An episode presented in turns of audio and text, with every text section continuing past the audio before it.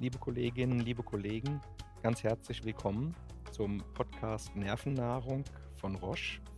Mein Name ist Sven Meuth und ich habe heute das Vergnügen, ähm, unsere Jahreshighlights gemeinsam mit meinem Co-Moderator Professor Matthias Meurer aus Würzburg zu besprechen. Und wir versuchen so ein bisschen den Podcast nochmal Revue passieren zu lassen und eben zu diskutieren, was unsere persönlichen Highlights, aber auch Herausforderungen waren. Und wir haben uns dann noch als ein kleines Bonbon, Schmankerl sozusagen zum Abschied des Jahres überlegt, auch mal den Mann hinter den Kulissen mit in die Diskussion reinzuholen. Das heißt, im zweiten Teil haben wir Herrn Patrick Aust, den Produzenten des Podcasts, mit in der Runde.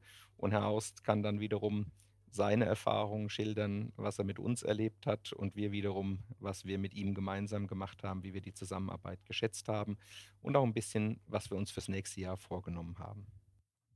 Ja, Sven, erstmal schön, dich, dich auch zu sehen. Das ist, glaube ich, das erste Mal, dass wir im Rahmen dieses Nervennahrung-Podcasts tatsächlich mal was zusammen machen, nicht getrennt. Und haben jetzt das erste Jahr hinter uns. Wie war es für dich? Ja, ich freue mich natürlich auch, dich zu sehen. Ähm, ja, Jahresrückblick, das ist ja nicht ganz einfach, aber ich glaube, wir haben ja bei dem Podcast beide eine ja fast vergleichbare Strategie angelegt. Wir haben auf der einen Seite überlegt, was sind interessante Themen, aber auch auf der anderen Seite immer überlegt, mit wem können wir das gut umsetzen. Und ich glaube, diese Mischung, die hat mir wahnsinnig viel Spaß gemacht, weil ich damit mit, ich sag mal, Freunden ähm, über inhaltlich relevante Themen sprechen konnte. Und Insofern fällt es mir auch schwer, jetzt wirklich ein Highlight rauszugreifen. Ich muss schon sagen, mit Thomas Duning, mit dem ich ja äh, zehn Jahre als Oberarzt in Münster zusammengearbeitet habe, dann die neuen Entwicklungen zur Demenz zu besprechen, das hat mir wahnsinnig viel Spaß gemacht, aber auch zum Beispiel die Folge äh, mit Stefan Bittner, der ja ähm, früher bei mir seine Doktorarbeit gemacht hat, auch als Assistenzarzt die ganze Zeit mit mir zusammengearbeitet hat und dann nach Mainz gegangen ist und jetzt von ihm zu hören, wie er sich weiterentwickelt hat und was er auch wissenschaftlich weitermacht, war spannend. Und ich hatte dann auch noch die Freude, mit zwei Leuten hier aus meiner Klinik in Düsseldorf ähm, was aufzunehmen. Einmal äh, mit dem Till Menge, den kennst du ja auch sehr gut. Das mhm. war natürlich auch extrem kurzweilig, die Highlights äh, vom EAN zu besprechen und danach äh, noch mit Philipp Albrecht übers OCT, was er ja auch in seiner Postdoc-Zeit gemacht hat und wirklich von der Pike auf ähm, beurteilen kann. Insofern, irgendwie hat das inhaltlich Spaß gemacht, aber es hat auch zwischenmenschlich Spaß gemacht. Und ich glaube, wir haben uns ja beide an so ein Format, wo man äh, Menschen hört und die Unterhaltung hört, ohne jemanden zu sehen, erstmal rangetastet. Und ähm, das fand ich gerade mit den Leuten besonders interessant. Nee, das war schon, war schon extrem spannend und, und anregend. Ich meine, ich, ich fand es jetzt persönlich in dem Jahr schwierig, äh, weil ja doch alles von, von Corona so ein bisschen dominiert war. Und ähm, irgendwie natürlich die Themen und die Diskussionsthemen, die, die unterwegs waren, sich ja irgendwie auch um Covid gerankt haben. Ich hatte ja meine erste Folge mit Tino Schwarz gemacht, auch zum Thema Impfen. Das war ja ganz am Anfang des Jahres. Das ist sicherlich auch wahrscheinlich voll im Fokus gewesen. Ist, glaube ich, auch ein Podcast gewesen, der verhältnismäßig häufig dann auch gehört wurde von, von Externen. Aber man muss sagen, ähm, ich fand es eigentlich letztlich ganz gut, dass wir uns auch von dem Thema lösen konnten, dann auch andere Sachen gemacht haben.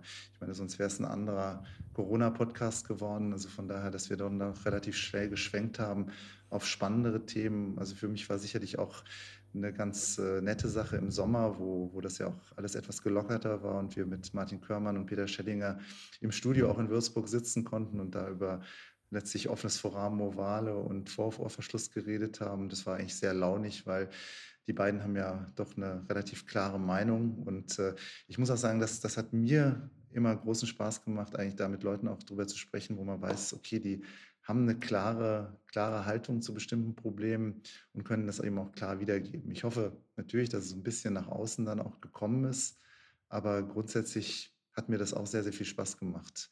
Darf ich, einmal, ja? darf, darf, ich einmal einhaken, weil du gerade diese Folge ansprichst? Ich habe ja bis jetzt immer nur ähm, one-on-one sozusagen äh, gearbeitet.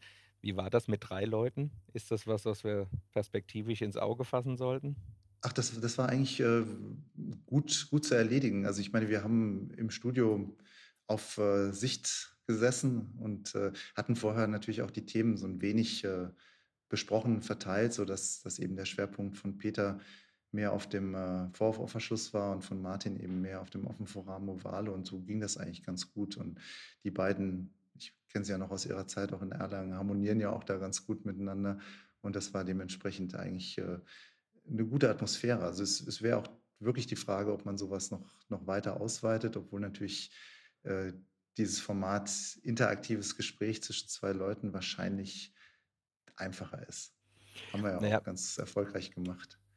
Ja, aber ich meine, du hast dich ja dann, äh, ja, äh, noch diesem wahnsinnigen Thema S2K-Leitlinie MS gewidmet. Ich war ganz froh, als ich gehört habe, Herr Meurer macht das, weil ich dachte, das ist gut und dann muss ich es nicht machen. Und da hätte sich ja nach den ganzen äh, Leitlinie, White Paper und auch einer sehr emotional geführten Diskussion fast auch angeboten, ähm, so die beiden Vertreter aus unterschiedlichen Lagern einzuladen. Wie, wie war das mit der Leitlinie? Ja, ich sag mal so, wir haben das ja alle erlebt, dass da durchaus, ähm, wir mal, so ein bisschen Stimmung in der Hütte war, kann man sagen, ne? Und dass da ja auch recht viel, äh, diskutiert worden ist im Vorfeld. Aber ich fand es eigentlich, ähm, okay, dass man eben auch äh, ich hatte ja mit Christoph Hesen letztlich auch einen, der in der Leitlinienkommission mit drin gesessen hat, eben tatsächlich noch mal gehört hat: „Wie wie seht ihr das? Wie wie stellt ihr das dar?“ Man muss ja grundsätzlich sagen, wenn man, miteinander spricht, ist das ja eigentlich sehr plausibel und man merkt auch, dass die, die Haltungen ja gar nicht so wahnsinnig weit auseinander sind. Meistens geht es ja dann tatsächlich nur um Feinheiten und wenn man es genau nimmt, hat sich ja auch aus dieser ja, Interaktion dann auch noch mehr äh, herausentwickelt. Also ich war ja dann auch auf dem DGN, hatte ich dann die Chance, bei denen eingeladen zu werden, auch nochmal so ein wenig die, die Haltung ähm, der Gegenposition aus dem White Paper darzustellen. Also an sich war der Podcast ein, ein, sehr guter Aufschlag für eine aus meiner Sicht fruchtbare Diskussion. Vielleicht wäre es tatsächlich spannend gewesen, da auch ein, ein Dreiergremium zu haben und da tatsächlich die Pro- und Kontrapositionen abzuwägen. Aber ich fand in dem Fall war ja auch mein Part so ein bisschen kritischer nachzufragen und zu sagen, wie meint ihr das eigentlich, was ihr da aufgeschrieben habt und äh, wie, wie sind bestimmte Dinge zu interpretieren. Also ich fand es in dem Fall eine ganz äh, wertvolle Diskussion, die auch weiter was angestoßen hat. Aber auch da hätte man wahrscheinlich eine Serie draus machen können, ähnlich wie mit Corona. Ja. Und äh, da haben wir halt schon früh im Jahr da einen Akzent gesetzt. Es wäre natürlich tatsächlich auch fürs nächste Jahr bestimmt eine Aufgabe, da nochmal nachzulegen und auch zu gucken, wie, wie sieht es jetzt mit den Leitlinien aus. Also auch, ich glaube, das hat ja sehr viel Interesse geweckt, auch bei vielen Neurologen. Wie, wie ist da der Stand? Warum ist überhaupt die Diskussion so da? Manchmal kann man es ja auch gar nicht unbedingt ähm, so leicht erklären, weil es ja doch wirklich um einzelne Wörter, einzelne Sätze gibt, die man vielleicht anders interpretieren würde, wenn man eine andere Sichtweise hat. Ja, ich bin jetzt, ähm, muss ich ganz klar sagen, auch schon ein paar Mal von niedergelassenen Kolleginnen und Kollegen angesprochen worden. Das ist ja jetzt schön, dass die Dialektik da in beiden Papieren auf 'n Höhepunkt getrieben werden konnte. Aber was machen wir denn jetzt, äh, ab Montag damit? Und im Prinzip haben wir jetzt diese Gegendarstellung und dann ja auch von von Ludwig Kappos einen Versuch, eine gewisse ja, Synthese herzustellen. Aber im Prinzip müsste man ja jetzt trotzdem noch mal ja, so wie gehe ich in der täglichen Praxis damit um? Also stelle ich den Patienten im Prinzip vielleicht jetzt zukünftig ähm, die zwei Strategien vor, also die Pyramide und die umgekehrte Pyramide und höre erstmal, was will diejenige oder derjenige eigentlich sozusagen als generelles Therapieschema. Und wenn das dann gelungen ist, geht man vielleicht erst in die weitere Aufklärung. Ich finde das, ich finde das ganz interessant. Ich finde auch den, den ethischen Aspekt hinter der Diskussion, auch wenn wir den nicht beantworten können, aber auch ganz interessant. So verpasste Chance versus äh, vielleicht ein Risiko, was man eingeht, ohne dass der Erkrank die Erkrankungsschwere das so hergibt. Aber ja, vielleicht ist das noch mal 'ne Chance, äh, nachzuarbeiten. Also ich denke, da, da haben wir mit Sicherheit eine gute Möglichkeit, nächstes Jahr nochmal nachzuarbeiten, vielleicht auch nochmal Leute zu einzuladen. Ich glaube, was in jedem Fall angestoßen worden ist und was auch extrem wertvoll ist, ist, dass wir vielleicht tatsächlich Living Guidelines haben dadurch. Also lebendiger kann man sich ja eigentlich nicht vorstellen. Wenn es schon so lebendig am Anfang losgeht, könnte das ja dann vielleicht auch eine relativ äh, homogene Leitlinie werden, wenn irgendwie die, die Positionen dann sich auch auflösen. Ich persönlich glaube, wenn ich so ähm, auch die, die Diskussion vom Ektrims erlebe, da haben wir ja leider keine Folge zugemacht. Das hätten wir durchaus vielleicht auch Mhm. noch schaffen können. Da waren ja doch auch einige interessante Impulse so in Bezug auf ähm, die therapeutischen Möglichkeiten, die es gibt. Meiner Meinung nach, ich weiß nicht, wie du es siehst, wird es sich wahrscheinlich rauskristallisieren auf 'ne etwas, äh, ja doch aggressiveres Vorgehen. Also, grad auch die Daten da aus Dänemark und Schweden, das fand ich halt 'ne sehr, sehr innovative Arbeit, dass man da einfach die beiden Register aus 2 Ländern verglichen hat und da letztlich die unterschiedlichen Herangehensstrategien also, Dänemark eher etwas, äh, ja, zurückhaltender, die Schweden halt mit dem doch sehr hohen Anteil an an B-Zell-depletierten Patienten. Das fand ich, äh waren schon sehr spannende Nachrichten, die man da gehört hat. Also, ich glaube, man kommt auch an diesen Registerdaten nicht vorbei. Also, auch wenn immer wieder über reine Lehre gesprochen wird, man muss, äh, letztlich das alles in prospektiven Studien das wird ja keiner mehr schaffen, ja. Also, im Endeffekt, man muss aus den Registern extrapolieren und ich glaube, die Kritik ist auch dann teilweise etwas überzogen, wenn man sagt, das das hat nicht die Wertigkeit. Ich finde, das hat schon 'ne recht hohe Wertigkeit.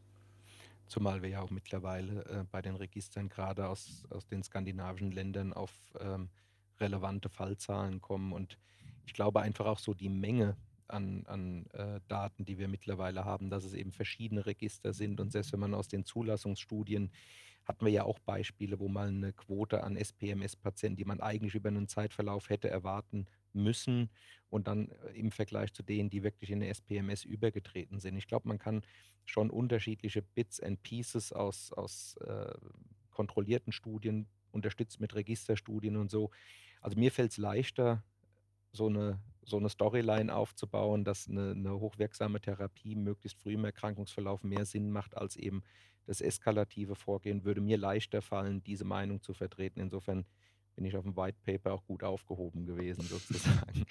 Aber bevor die Leute uns jetzt vorwerfen, dass wir immer nur über MS reden, würde ich gern noch mal so 'n bisschen, äh, das Topic, ähm, wechseln. Ich hatte ja das Vergnügen, hatte ich angedeutet, mit Thomas Duning über Demenz, ähm, zu sprechen Auch und spannendes Feld im Moment, ne, muss Ja. Wahnsinn. Da ich glaube, wenn man da jemand hat, der Insights hat, ist das ja auch sehr, sehr anregend, ne?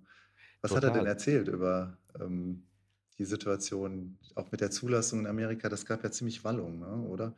Absolut. Ich meine, der hat das ganz schön, ähm, dann mal dargelegt, dass ja auch aus dem, äh, Beratungskomitee dann einzelne oder sogar der Großteil der Mitglieder zurückgetreten sind, weil eigentlich diese Zulassung und vor allem die die Breite der Zulassung in USA, äh, ja doch auch für 'n relativ, äh, hohen Unkostenbeitrag pro Jahr, den den das Medikament kostet, ähm, eben nur schwer durch die Studiendaten belegbar war und ist. Daraufhin gab's ja auch 'ne Zulassung und ich glaube, ähm, man hat jetzt firmenseitig, äh, eben 'nen Zeitraum von 9 Jahren, um zu belegen, dass es dann in in der realen Welt auch wirklich den Nutzen sozusagen bringt. Aber was mir viel mehr Sorgen macht, auch die ethische Diskussion, wenn man jetzt, ähm, hier sieht, was in Europa sozusagen dieses 1. Hearing und die 1. Auseinandersetzung mit den Daten gebracht hat, könnte ja 'ne Situation entstehen, dass wir, ähm, 'n Medikament zur Behandlung der Alzheimer-Erkrankung in USA zugelassen haben und in Europa die Zulassung nicht kriegen. Und ich glaube, da haben wir richtig Feuer unterm Baum.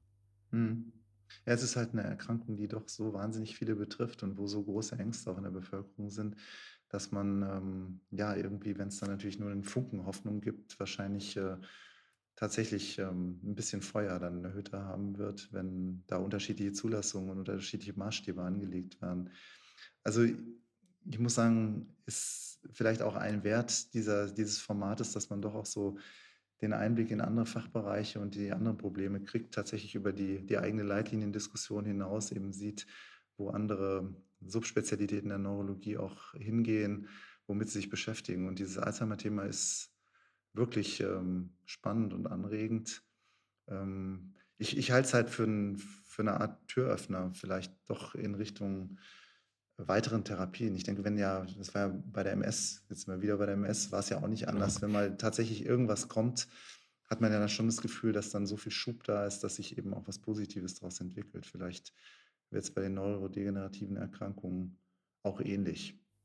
Ich ich hoffe auch, dass das, äh, quasi der Dosenöffner, äh, das 1:0 sozusagen ist. Aber was mich trotzdem nach wie vor, ähm, ja, ich kann fast sagen, nervt, ist diese Tatsache, dass bei gleicher Datengrundlage diese Gremien doch teilweise zu sehr unterschiedlichen, ähm, Evaluationen dann kommen. Und das haben wir ja in unseren, äh, Lieblingskrankheiten auch gesehen, zum Teil unterschiedliche Zulassungen für unterschiedliche Patientenpopulationen, aber dann jetzt eben die Situation zu sagen, wir haben eine Zulassung in USA und und gar keine Zulassung hier. Und ich meine, wenn man es mal richtig einordnet, würde man ja sagen, das, was man, äh, biomarkerbasiert in der Zulassungsstudie, nämlich dass es zu einer Clearance vom Amyloid, ähm, äh, nachgewiesen durch ein Amyloid-PET im, äh, zentralen Nervensystem kommt, ähm, und man dann eben sieht, dass gerade bei Patienten mit beginnender Erkrankung dann was bewegt werden kann, dann wäre es ja wirklich wünschenswert. Es wäre weltweit eben für diese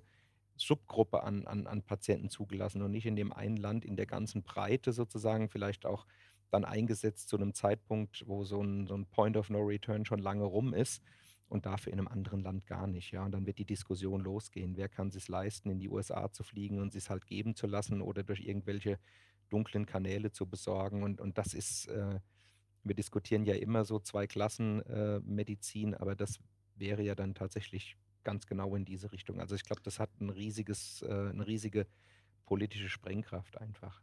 Mhm.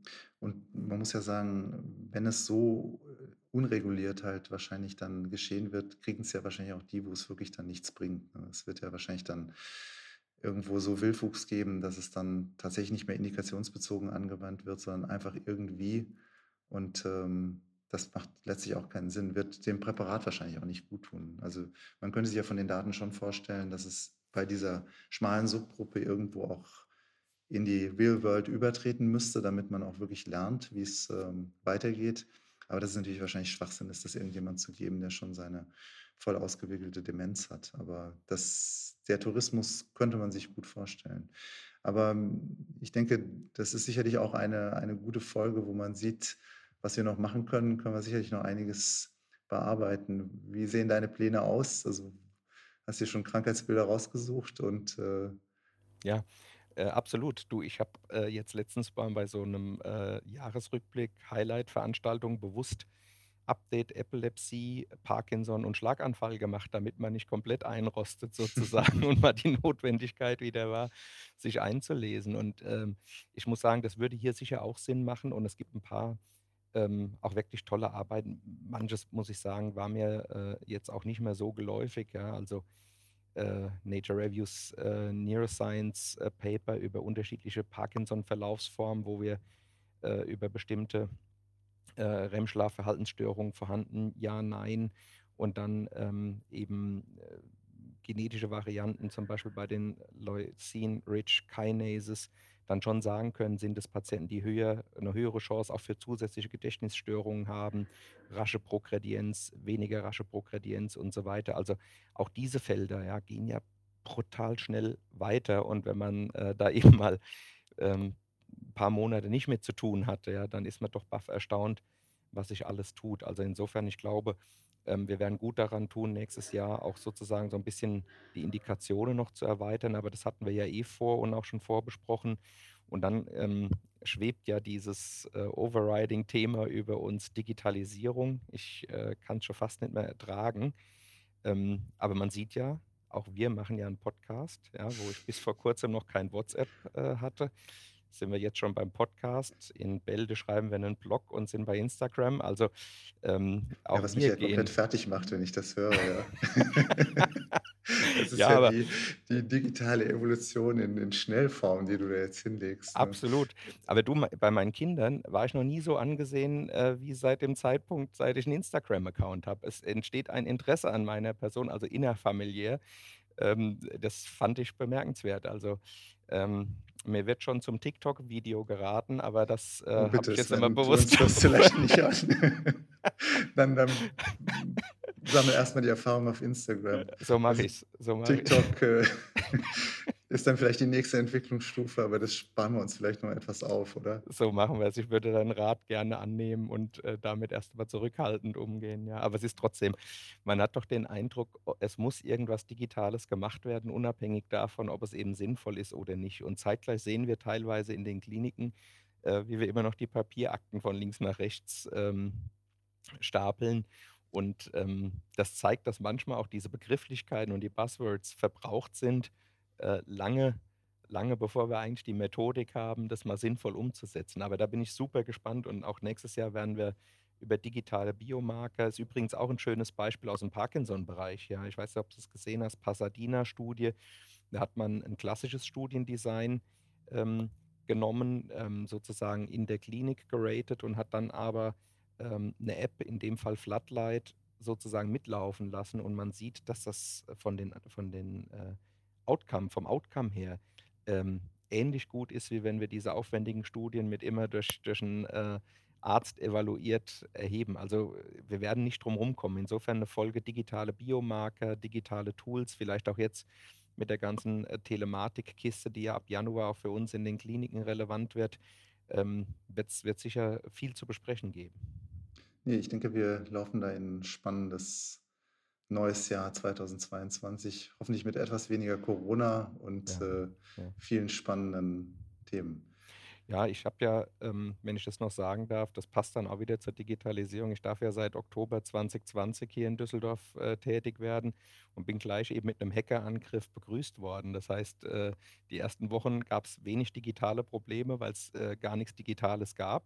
Und dann stellt man fest, die Zettel, womit man früher ein CT oder ein MRT angemeldet hat, die sind aber mittlerweile eben auch verschwunden in den Kliniken, was es dann in der Kombi schon schwieriger macht. Und ich wäre jetzt auch mal echt froh, wenn wir 22 mal ein ganz normales Jahr hätten. Keinen Streik der Pflegekräfte, keine neue Covid-Welle, keine Hackerangriffe, damit wäre ich schon zufrieden. Aber mit Omikron haben wir ja gute Hoffnung, dass es nicht vorbei ist.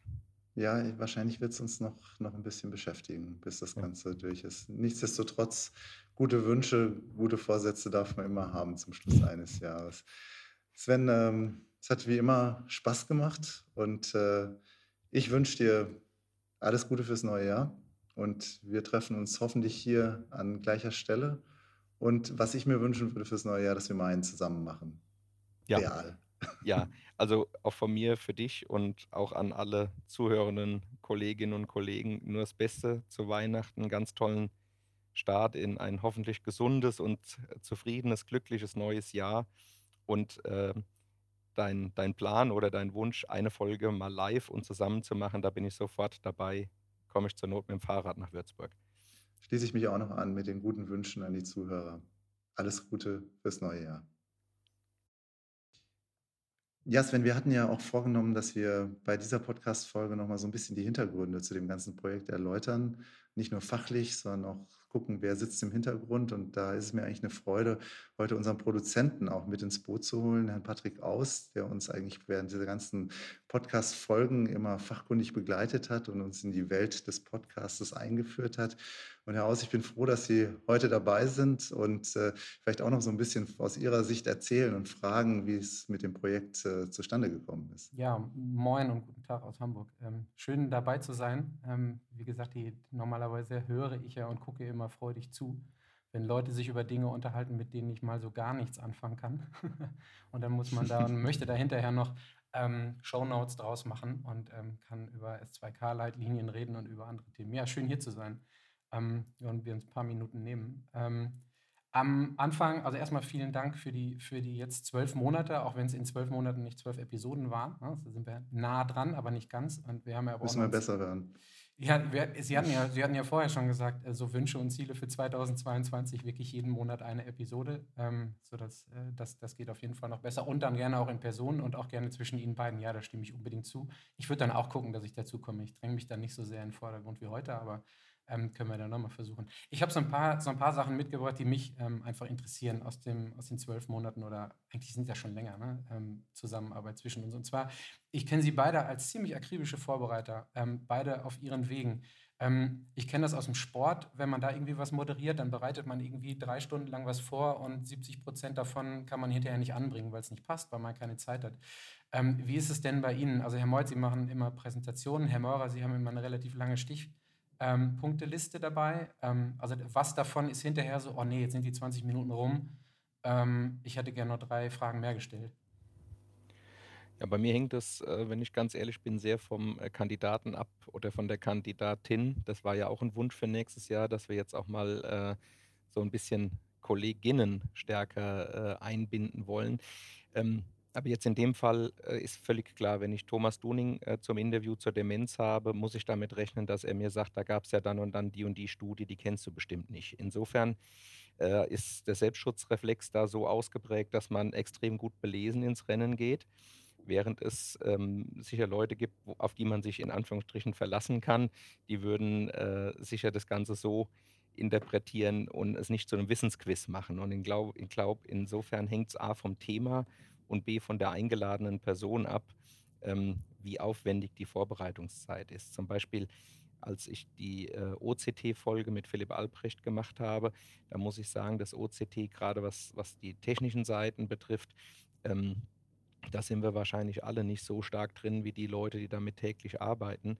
Aber ich wusste bei Philipp Albrecht, der wird sicher auch keine Gegenfrage äh, zur technischen Ausstattung des Gerätes stellen. Und insofern konnte man sich eben da auf ein paar inhaltliche Fragen ähm, konzentrieren. Generell, das muss ich auch sagen, hat man immer den Eindruck, Mensch, paar 20 Minuten zu dem Thema und dann stellt man fest, wie auch heute bei der Episode, man kommt ins Plaudern, stellt hier eine Nachfrage, da eine Nachfrage und kaum versieht man sich, äh, sieht man schon die Hand von Herrn Aust, der die letzten fünf Minuten runterzählt und ähm, wundert sich, dass die Zeit schon wieder so schnell rumgegangen ist. Ich weiß aber nicht, vielleicht war es bei Matthias anders. Nee, also ich, äh, ich denke, der, der Podcast sollte ja auch davon leben, dass wir jetzt äh, letztlich Kollegen interviewen und auch unsere Fachkenntnis da einbringen, dass es nicht so ganz aus dem, aus dem Lernen herauskommen, die Fragen. Aber ich gebe offen zu, man ist da immer aufgeregt, wenn man natürlich mit äh, Experten zusammenkommt. Auf der anderen Seite denke ich so ein bisschen das Sesamstraßenmotiv, wer nicht fragt, bleibt dumm. Ja. Also im Endeffekt kann man ja da schon gucken, dass man äh, sich da gut durchlaviert und man lernt ja auch immer was dabei. Das ist ja hochinteressant. Und wie du sagst, irgendwann äh, merkt man dann, man kommt ins Plaudern und äh, dann ist es auch wirklich das eigene Interesse, was dann kommt, nachzufragen. Ich glaube, da haben wir natürlich den Vorteil, dass wir eben zwar ja, nicht ganz nah dran sind, aber eben auch nicht ganz so weit weg sind. Und da kann man das schon eigentlich ganz gut machen. Aber Vorbereitung, klar, muss, muss sein, ja. Ähm, Finde ich super, das Wort plaudern im, in Verbindung mit den Themen, die Sie da immer besprechen. Dann will ich nicht wissen, was ein ernstzunehmendes Fachgespräch ist. Wenn das Plaudern ist, äh, dann kann ich, kann ich in, in, in, Satzbau und Punktuation wahrscheinlich noch nicht mehr hervorgehen. Aber apropos ähm, Plaudern und Vorbereitung und ähm, wer nicht fragt, bleibt dumm. Wie ist denn so das Feedback aus der Kollegen-Kolleginnen-Gemeinde bei Ihnen? Ne? Also Sie hatten es gerade schon mal angedeutet, Herr Meuth, dass Rückfragen kommen ähm, oder Rückfragen oder, oder Inspirationen kamen? Also so allgemein in dem Jahr äh, hunderte von Hörern, tausende von Hörern, kommt da spezifisch was zurück oder immer mal wieder? Oder hey, Matthias, Sven, gut gemacht oder sag mal, was macht ihr denn da? Ähm, wie sieht das aus? Also ich habe bis jetzt, äh, kann ich sagen, durchgehend positives Feedback bekommen. Nicht so sehr jetzt äh, bezogen auf, auf meine Rolle als äh, Gastgeber oder Moderator, sondern mehr, ähm, was die Themenauswahl betrifft und äh, über das Format selbst. Äh, ich glaube, dass das Format des Podcastes eben ja klassischerweise in unserer Ausbildung noch nicht so eine große Rolle gespielt hat, sondern wir kennen es halt Vorlesung, Frontalvortrag ähm, und eben aus, aus dem Lehrbuch zu lernen. Und äh, ich habe Kollegen, Kolleginnen, die sagen, ich lade mir das runter und höre das zum Beispiel beim Joggen. Ja, keine Ahnung, ob wir so äh, viel Energie da transportieren, ähm, dass man das beim Joggen hören sollte, aber es bietet eben den Leuten einfach eine Chance, auch mal eine Autofahrt oder, oder irgendwas anderes kurzweilig zu nutzen. Und insofern glaube ich, dass das Feedback ist überwiegend zum Format. Und das wird eben aus meiner Sicht als was, was Neues und deswegen auch als was Positives äh, betrachtet. Nee, mir hat ja Podcast eigentlich schon immer ähm, Spaß gemacht. Also ich habe selber gerne gehört, von daher war ich da auch recht offen, als ich gefragt wurde, ob wir sowas auf die Reihe kriegen könnten. Ich denke, es hat halt viele Vorteile, so ein Audioformat zu haben. Es gibt halt auch immer wieder ähm, ja, Situationen im Leben, wo man halt die Augen für was anderes braucht, aber ganz gut zuhören kann, Autofahren und so. Und ich denke, wenn man kurz komprimiert auch ähm, kompetente Informationen kriegt, mich freut das immer. Also ich, ich höre gerne Podcasts ich glaube nicht, dass wir wahrscheinlich da schon so weit sind, dass wir jetzt, also wir müssen es wahrscheinlich auch noch professionalisieren, aber es, ich denke, es macht, äh, macht großen Sinn, eben auch Neurologie in so einem Format zu verpacken. Und ähm, ich könnte mir schon vorstellen, auch das, was ich gehört habe, dass das auch eine breitere Zuhörerschaft noch erreicht, einfach weil es kurz komprimiert Informationen transportieren kann. Da sind wir ja auf dem, auf dem besten Weg. Herr Mord ähm, erwähnte die ganzen digitalen Kanäle, Instagram, TikTok gucken wir mal 2022. Kann ich mir definitiv zwei, drei, ja, das drei, abonniere ich mir dann auch. Zwei, drei, definitiv. Zwei, drei, nee, nee, wenn dann, wenn dann alle beide ähm, im, im, im Tandem. Also das kriegen wir schon hin. Wie gesagt, sie kriegen dann sicherlich die ein oder andere Inspiration auch aus, der, aus dem Familie, äh, familiären Background. Und wie Sie gesagt haben, so dass das beste Feedback, weil es das ehr, ehr, ehrlichste ist. Ähm, also ich, ich muss sagen, ich, einfach um das mal von, von Produktionsseite aus zu sagen, ich hätte nicht gedacht, dass es so locker von der Hand geht. Ne? Also ähm, man arbeitet ja schon mit honorigen ähm, Personen zusammen. Also Mann, Patrick Aust, arbeitet mit honorigen Personen auf Produktionsseite zusammen. Unser Austausch war immer ziemlich einfach. Die Gäste, ähm, auch die paar Male, die man dann persönlich zusammengesessen hat, ähm, das war eine ziemlich, das hätte ich mir nicht so einfach und so ähm, rund vorgestellt, vielleicht vor allen Dingen am Anfang. Aber ähm, also das profitiert natürlich von Ihnen beiden als Gastgebern, aber eben dann halt auch von der Gast- und Themenauswahl. Da dachte ich, dass die, dass die Lernkurve steiler ist, weil wir vielleicht etwas äh, weiter unten anfangen. Aber das hat mich persönlich persönlich sehr überrascht. Ich möchte mal in so zwei, drei Themen, die mir so aufgefallen sind, vielleicht nicht fachlich reingrätschen, ähm, weil das ein relativ, einfach so für die Hörer da draußen, die es wahrscheinlich auch noch alle kennen. Als wir uns das erste Mal gesehen haben, Herr Meut, haben Sie direkt angefangen, von der Maus zu reden. Ähm, können Sie sich erinnern, das war damals noch in Münster und ich musste erst mal so, was meint er denn jetzt mit der Maus? Und dann habe ich das in den, in den Aufzeichnungen zwischendurch auch gemerkt, dass das dann Fachbegriff in Anführungsstrichen ist äh, für das, was Sie so forschungstechnisch tun. Das hat mich sehr überrascht und ich musste darüber ein bisschen schmunzeln. Ähm, Herr Mauer, lachen oder schmunzeln Sie auch über gewisse Fachbegriffe, die Herr Meuth in seinem Gebiet hat? Und umgekehrt, Herr Meuth, haben Sie so Sachen, wo Sie einfach mal sagen, so, ja, das, ähm, ja, das kommt dann bei denen aus der Ecke eher? Also, das, wie gesagt, ich bin über diesen Mausbegriff nicht gestolpert, aber ich musste sehr schmunzeln, vor allen Dingen, als Sie ihn mir dann erklärt haben hinterher. Nee, eigentlich, eigentlich nicht. Ich glaube, wir, wir haben ja eine ähnliche Historie. Von daher, wir, wir kommen ja beide fast aus dem Tierstall, kann man sagen. Es werden ein bisschen länger. Deswegen äh, stören mich die Begriffe überhaupt nicht. Nee, nee. Also ich meine, Sven ist sicherlich viel näher noch an der Grundlagenwissenschaft dran. Und als Klinikdirektor muss er das ja auch alles koordinieren.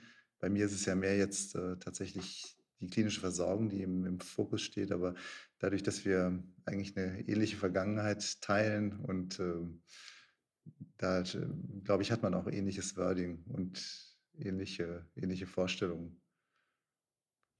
Und vielleicht zum zweiten Teil der Frage. Sie merken schon, dass bestimmte Strömungen sozusagen aus bestimmten Regionen in Deutschland kommen und merken, welche Kliniken sich eben präferenziell mit OCT, mit MRT oder mit einem neuen, ähm, ich sag mal, löslichen Biomarker, so ich, Neurofilament, leichte Ketten, Hochburgen und so.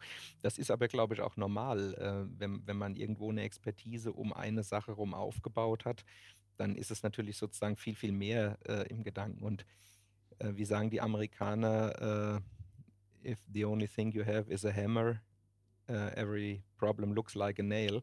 Und das ist in der Wissenschaft natürlich auch nichts anderes. Wenn ich ein Problem habe, würde ich es gleich am liebsten in der Maus äh, adressieren. Und wenn jemand eben über lösliche Biomarker im Menschen kommt, der sagt, na, lass uns das mal über die Biomarkersignatur lösen. Und wie gesagt, äh, Matthias und ich, wir haben ja sozusagen im, im selben Labor gearbeitet, in derselben Klinik gearbeitet. Insofern gehören wir, wenn man das so sagen darf, zur selben Schule und sind deswegen auch äh, mit den Begrifflichkeiten relativ dicht beieinander.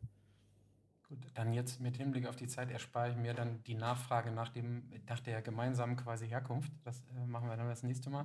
Ähm, eine Sache habe ich noch aus reinem Interesse. Ähm, sowohl bei Ihnen, Herr Meurer, als auch Herr Meuth, habe ich etwas alternative Studiosituationen gewählt, als wir aufgezeichnet haben. Also relativ, relativ locker und nicht so klinisch rein. Ich meine, das hat ganz gut funktioniert. Wie war es das erste Mal für Sie, dann in so ein Studio zu kommen, was vielleicht auch vom Setup her etwas mehr alternativer ist übertrieben, aber es war ja dann doch recht flapsig und locker, also ich bewusst so ausgewählt habe. Aber äh, das interessiert mich nochmal. Also funktioniert hat es ja am Ende des Tages, aber so der erste Moment dann im Studio, das erste Mal. Ja, ich hätte gar nicht gedacht, dass es sowas in Würzburg gibt. Also war ganz erstaunt. Das war so eine Gegend von der Stadt, wo ich noch nie war. Aber ähm, ich meine, man lernt hier nie aus. Ne? Also war spannend. Ja, wo, wo wurdest du hin verschleppt, Sven? Ich, ich, war ja in Düsseldorf und da hatte ich fast befürchtet, dass es so alternative Plätze gibt. Aber ähm, mir macht es ja immer Spaß, mal was Neues kennenzulernen. Und äh, ich fand die Stimmung äh, extrem gut und äh, extrem passend. Und wie gesagt, es macht ja gerade Spaß, auch mal neue Sachen kennenzulernen. Und das war definitiv eine gute Erfahrung, also immer wieder gerne. Super, dann, dann ist das die, die, quasi der Roundup zum Schluss jetzt. Dann gucken wir, dass wir Herrn Meurer in Herrn Meuts Studio und Herrn Meut in Herrn Meurers Studio nehmen. Der einzige Unterschied, Herr Meurer, ist, dass man zu Herrn Meuts Studio wirklich doch nochmal Treppe runter in den Keller gehen musste. Das, noch mal, das kommt nochmal drauf. So, ich glaube, wir machen mal, wir machen mal eine Klappe drauf. Ähm, ich würde mir wünschen, dass ich heute, wo ich denn schon mal da bin, das Outro sprechen darf. Darf ich das einmal machen? Ja, definitiv. Absolut. Nehmen wir Ihnen Ich danke Ihnen vielmals für ähm, zwölf, ich sag mal, witzige, ähm, thematisch interessante, sage ich jetzt auch aus dem, aus dem Abstand, interessante Monate. Und ähm, wir haben ja jetzt schon indirekt und direkt mehrere Sachen angesprochen, die in 2022 für uns alle, glaube ich, aber auch für Sie und den Podcast vor allen Dingen so ein bisschen im Mittelpunkt stehen, damit wir vielleicht noch besser werden und es noch besser hinbekommen. Ähm, vielen Dank für 2021. Äh, wünsche ich Ihnen schöne Feiertage und alles Gute und wir hören uns im neuen Jahr. Definitiv. Machen Sie es gut. Super. Vielen Dank. Tschüss. Tschüss.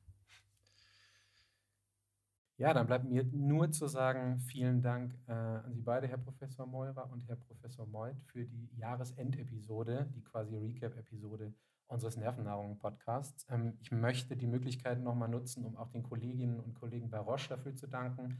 Da sind ja nicht nur die drei, ähm, die jetzt hier dabei waren oder die zwei plus eins, die hier dabei waren, äh, beteiligt, sondern jede Menge Leute, die sich Gedanken über Themen machen, die sich Gedanken über Gäste machen ähm, mit denen wir ganz viel im Hintergrund reden, die uns ganz viel den Rücken frei halten ähm, für die Themenauswahl und Gästeauswahl unsererseits. Also da äh, besitzen wir echt ein großes Gut an äh, Unabhängigkeit. Das ist echt super.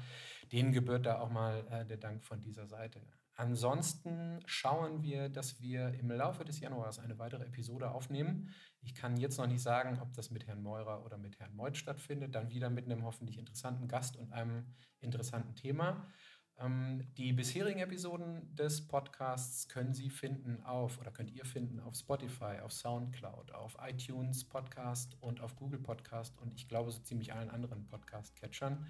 Ähm, da ist auf jeden Fall einiges dabei, was sich lohnt. Und ähm, ja, auch von meiner Seite aus dann einen schönen Jahresausklang ähm, für 2021, ein paar besinnliche Tage.